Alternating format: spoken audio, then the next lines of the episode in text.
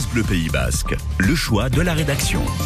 À 8h45 ce matin, le reportage de la rédaction va s'arrêter sur l'intersaison de l'ACBB, le club de basket d'Anglette, et plus particulièrement sur la préparation des féminines, euh, qui s'apprêtent cette saison à découvrir l'échelon supérieur, la Nationale 1.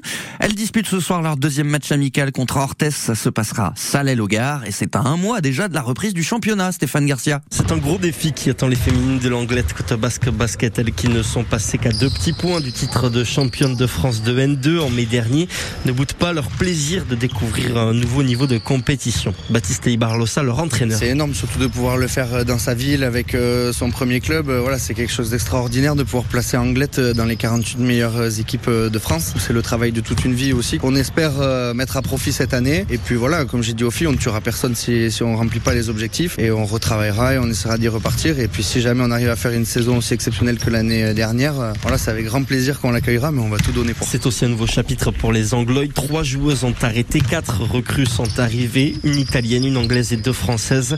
La CPB qui peut aussi compter sur l'expérience de sa meneuse de jeu, Margot Lagardère, qui a déjà évolué en National Moi, je vais essayer d'apporter justement cette expérience euh, des années passées euh, en NF1, même si, euh, même si ce sera forcément différent comme toute saison, mais au moins essayer d'apporter sur le terrain et en dehors au regard de, de ce que j'ai pu vivre les années passées. Montée de division, c'est aussi des changements, les déplacements d'abord jusqu'en Normandie, Le Havre, la glacerie dans la Manche aussi.